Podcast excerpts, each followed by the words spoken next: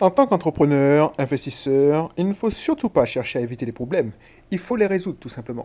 Bonjour, c'est Cédric, j'espère que tu vas bien. Moi ça va, ça va très bien. Je sors d'une séance de sport donc ça va, pas mal d'énergie. Du coup, si tu ne me connais pas encore, ben, je m'appelle Audrey Cédric Belrose, je vis en Martinique, depuis, je suis retourné au pays depuis 2015. Donc du coup, euh, avant, j'étais informaticien, j'ai fini responsable informatique. Je suis parti de, la Martinique pour continuer mes études d'informatique, d'abord en Guadeloupe, ensuite à, Toulouse, et j'ai continué ma carrière euh, professionnelle d'informaticien en métropole, et j'ai atterri à Lyon, où j'y ai passé 14 ans.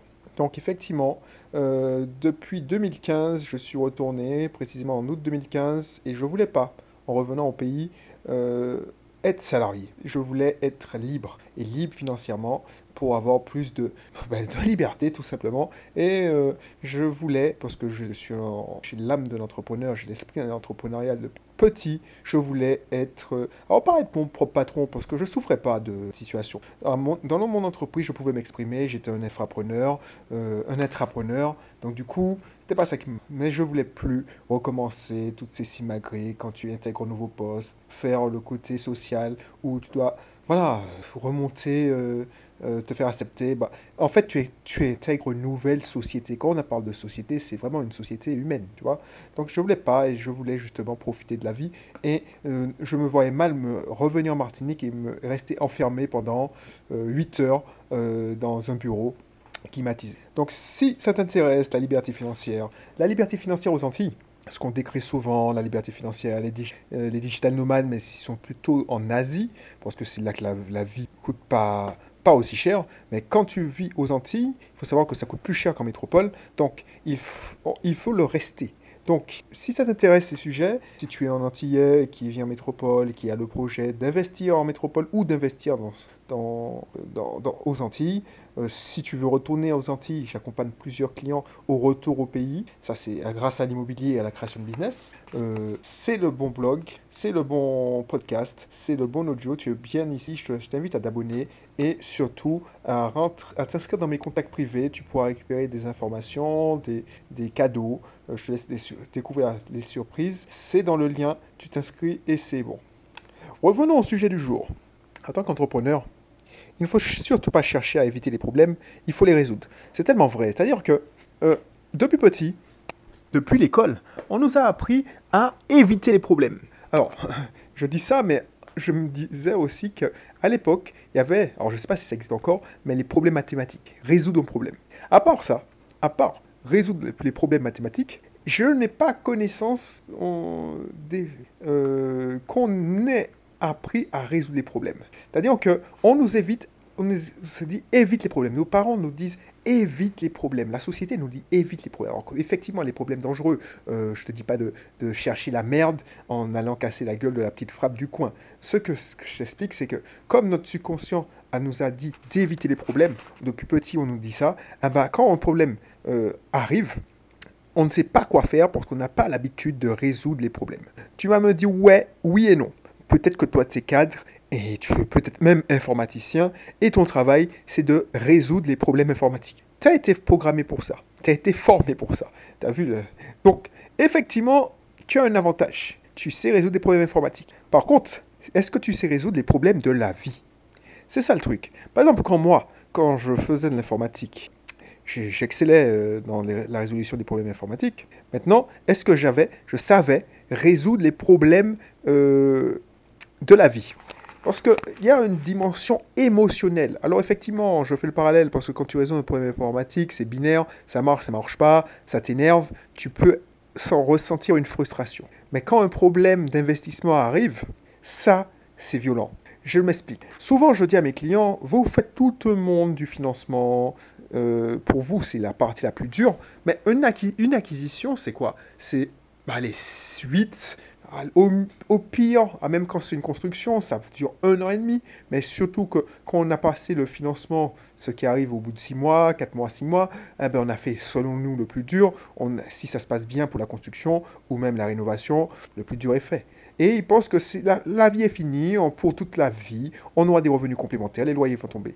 Mais le problème, c'est que justement, justement, la problématique, c'est que vous allez exploiter, si tu es investisseur immobilier, tu vas exploiter pendant 10, 20, 20 ans ton bien. Et pendant ces 20 ans, ces 10, 20 ans, il faudra résoudre des problèmes, des problématiques de locataires. Et c'est quoi des problèmes de locataires? C'est euh, dégâts des eaux, un euh, autre, euh, une dégradation de, l'appartement, euh, des problèmes de... Alors je te donne, donne au hasard parce que moi, avec le, parc immobilier que je gère, j'ai des soucis tous les mois. Là, le dernier souci en date, c'est qu'il y a un voisin qui a fait euh, un trou dans son mur et ça a percé mon mur. Chercher l'erreur. Bah ça, il faut résoudre le problème. Le problème, c'est que c'est une petite dégradation et mes entrepreneurs, bah, c'est pas un gros chantier pour eux. Et je ne trouve pas un temps pour aller le faire moi-même. Ça, c'est un problème. Il faut savoir mouiller le maillot, il faut savoir mettre les mains dans le cambouis. Ça, c'est un problème à résoudre. Mais si tu, personne ne va le résoudre à ta place. Donc, c'est ça que tu dois réfléchir. Trouver des solutions à des problématiques. C'est pas chercher à ne pas avoir de problème. De toute façon, tu ne le cherches pas, il te trouve. Et c'est ça qui est chiant dans l'investissement, mais dans l'entrepreneuriat, c'est la même chose. Les problèmes arrivent, tu ne t'y attends pas. Autant quand je développais un logiciel informatique, tu savais qu'il y aurait des bugs. Tu mets en place, tu, tu débugs. Ce que je dis euh, débugger, c'est corriger les, fautes de programmation. Et ensuite, tu sais qu'il y a des bugs qui arrivent. Euh, tu mets en production, les bugs reviennent parce que les utilisateurs utilisent, et tu corriges. C'est un process maîtrisé. Là, quand tu et en plus, tu es payé pour faire ça. Quand tu fais de la location, quand tu fais de l'investissement locatif, ce qui se passe, c'est que tu n'as pas programmé cette, cette problématique. Toi, tu vas qu'à tes occupations, tes, ton activité principale, sauf si c'est ton activité principale, donc tu attends les soucis. Euh, il se peut se passer un mois, deux mois, il se passe rien. Il peut se passer six mois, il se passe rien. Et puis, patatara, euh, sans prévenir, tu as un souci. Et ça, le cerveau n'aime pas ça. Et on évite, on essaye. Et c'est pour ça qu'il y a pas mal de clients qui me disent j'en ai marre de, l'investissement locatif parce que c'est que des problèmes. Non, c'est pas que des problèmes. C'est que tu en fais un monde de tes problèmes. Dans ton travail, tu résous 50 problèmes à la, seconde. Sauf que tu es payé pour ça et que tu t'y attends à avoir ce genre de problème. Quand tu, je sais pas moi, je, pense à mes mécaniciens. Quand un client amène une voiture, ben, ben, c'est qu'il y a un problème. Et ils sont payés pour résoudre le problème. Ils aiment résoudre le problème. Ils rendent service. Mais quand tu vis euh, et c'est ça le mindset de l'entrepreneur, le mindset de, de l'investisseur. Mais je fais surtout un focus sur l'investisseur parce qu'on oublie pourquoi on le fait le truc. On fait un investissement locatif, soi-disant, si tu prends ça comme dans la dimension recevoir de l'argent sans rien faire, tu as raté le coche. Effectivement, la plupart du temps, ça va se faire comme ça. Tu vas recevoir un loyer sans rien faire. Et c'est ça qui est génial. Par contre, quand, il y aura une action à faire, il faudra la, faire rapidement pour augmenter ta satisfaction client. Les locataires, même si c'est bizarre, ce sont tes clients. Quand tu es un entrepreneur, c'est la même chose. Il faut aimer les problèmes. Alors quand je te dis les problèmes, c'est pas les problèmes euh, avec le fils, tout ça. C'est aimer les, soucis, les problématiques. C'est-à-dire que tu découvres une problématique et ça part d'une frustration. Euh, tu dis ah tiens, si y avait ça, ce serait facile pour tout le monde. Et ça devient un problème à résoudre. Un entrepreneur, et combien d'entrepreneurs ont fait des fortunes grâce à une frustration, un problème à résoudre. C'est ça que je disais à une cliente dernièrement. Je, je, fais des mentorings de business où j'aide les jeunes entrepreneurs à lancer leur idée de business. Et en gros, ce qui est, intéressant, c'est qu'il y a deux façons de voir. Il y a des gens qui ne sont pas entraînés et qui font l'entrepreneuriat en mode salarié. Et en mode salarié, c'est que toi, tu dessines un projet, un service, tu design un service, un produit, et tu, tu n'as pas la plasticité dans ton cerveau pour dire Ouais, mais je vais m'adapter à ce que les clients me disent. Imagine, tu as décidé de vendre, euh, je ne sais pas, je prends un exemple extrême, euh, tu as décidé de vendre des, des glaces réchauffantes, voilà. Euh, je ne sais pas comment tu as réussi à faire ça, mais tu as décidé de vendre des glaces qui donnent une sensation de chaleur à, euh, à des gens qui habitent au pôle Nord. Et toi, tu es persuadé que c'est un nouveau, nouveau, truc. Les gars, ils te disent que non. Ce qui les intéresse, c'est un café bien chaud. Au lieu d'écouter de, la problématique, tu te dis non, je persiste et signe, je veux vendre euh, ma glace réchauffante. Tu réagis en mode salarié. Tu n'écoutes pas. Parce que tu, tu, tu, fais, tu fais le business pour toi. Alors que l'entrepreneur va vers les autres, écoute les autres. Un bon commercial, parce que le premier travail de l'entrepreneur, c'est vendre son, produit. Un bon commercial design le produit que le client veut. Donc si ton client veut euh, un café bien chaud, bah, tu lui sers un café bien chaud, même si tu étais parti pour justement euh, lui vendre une, autre chose. C'est ça le truc. Donc pense à ça parce que euh, tout le monde, enfin bon nombre, et ça m'a fait perdre beaucoup de temps au début de ma carrière d'entrepreneur, bon nombre de personnes tombent dans ce piège. Ils, ils se disent ouais, je veux vendre si, genre je veux vendre, je sais pas moi, je veux vendre n'importe quoi, hein.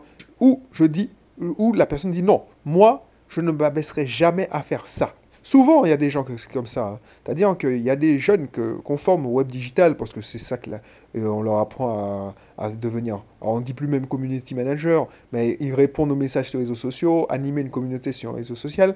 Donc, ils ne sont pas assez bien pour faire des sites internet. Ah ben, ils se disent je refuse de faire des sites internet, je veux faire du community management et je veux faire de la publicité sur internet. Ben, pour faire ça, le client, il réclame un site internet parce qu'il n'est pas éduqué, il n'est pas formé, il n'a pas la, théorie. Donc, pour lui, un site internet, c'est le meilleur moyen de se faire connaître. Parce que depuis 20 ans qu'on dit ça, ben voilà. Eh ben, moi, je tombais dans ce piège-là. Je refusais de faire des sites internet. Et pourtant, c'est en mettant, en donnant au client ce qu'il veut, que j'ai réussi à lui vendre d'autres prestations supplémentaires. Et c'est des prestations qui m'intéressaient. C'est ça que je veux te faire comprendre. Donc, ton boulot, c'est pas refuser de résoudre un problème. Euh, ou refuser les problèmes, parce que le problème, par exemple, pour moi, c'était, j'avais un, client qui avait un problème, il n'avait il pas de site internet, c'est non seulement résoudre son problème, et lui proposer d'autres services. Donc euh, réfléchis à ça, parce que c'est hyper important, c'est, une question de mindset, hein. c'est pas de la technique, tu vois. L'entrepreneuriat, c'est l'attitude plus que les aptitudes. Je connais pas mal de personnes qui, justement, hein, euh, moi j'ai choisi la branche euh, universitaire justement pour, pour continuer mes, mes activités entrepreneuriales. Euh, par exemple, j'avais programmé un site internet, tout ça. Quand on, a, quand on est dans des écoles d'ingénieurs, on est déjà formaté. On est très formaté. Alors, à l'époque, parce que maintenant je, ça a changé, on, va, on fait beaucoup de, de projets perso, on fait beaucoup de. Mais à une époque, euh, j'avais une vision où, au lieu de faire deux ans de prépa, où je faisais que travailler comme une brute 20 euh, heures par jour, j'ai choisi de faire ce que à l'époque on appelait Dog, justement pour avoir plus de temps libre et euh, pouvoir continuer mes business. alors quand je dis business, c'est de faire des développements, faire de la... Qu'est-ce que je faisais? Je sais que je travaillais. Du coup, quand j'ai fait ma licence, tout ça, sur le marché du travail, effectivement, dans les boîtes d'informatique, on, valorisait mieux, on payait mieux les ingénieurs parce que de fait, ils avaient normalement plus de, bagages techniques que nous. Alors, pas, que, pas de moi, parce que moi, j'étais tellement passionné que euh, j'ai jamais eu de problème, en fait, à, monter dans les, les Même quand j'étais face à des... Quand on a commencé avec des ingénieurs, voilà, euh, j'ai un niveau ingénieur master. Et ce que j'ai envie de dire, c'est que les mecs, peut-être qu'ils étaient plus techniques que moi, et encore, je ne suis même pas sûr, mais il y avait une chose qu'ils n'avaient peut-être pas, pour certains, c'était l'attitude. L'attitude de l'entrepreneurial. L'attitude de l'entrepreneurial, c'est écouter, résoudre des problèmes, être avenant. Euh, voilà. Et ça, si je peux t'économiser plus de temps en, euh, te disant que c'est pas ça, euh, c'est pas que de la technique, euh, l'informatique, l'entrepreneuriat, l'investissement locatif, c'est beaucoup de, savoir-être, savoir-faire, ah bah tu, tu vas gagner pas mal de temps. Voilà. Bon, je ferme la parenthèse. C'est fini pour aujourd'hui. Si pas encore abonné, abonne-toi. Ça, c'est hyper important. Euh, n'oublie pas de, t'inscrire dans mes contacts privés. Comme ça, tu recevras mes cadeaux, euh, les invitations des webinaires, des invitations à des conférences en live. Euh, pas mal d'autres choses. Petite surprise qui va arriver d'ailleurs. Donc, je n'en dis pas plus. Ceux qui sont dans mon contact privé sauront. Et je te retrouve pour une prochaine, une prochaine émission. Allez, bye. bye.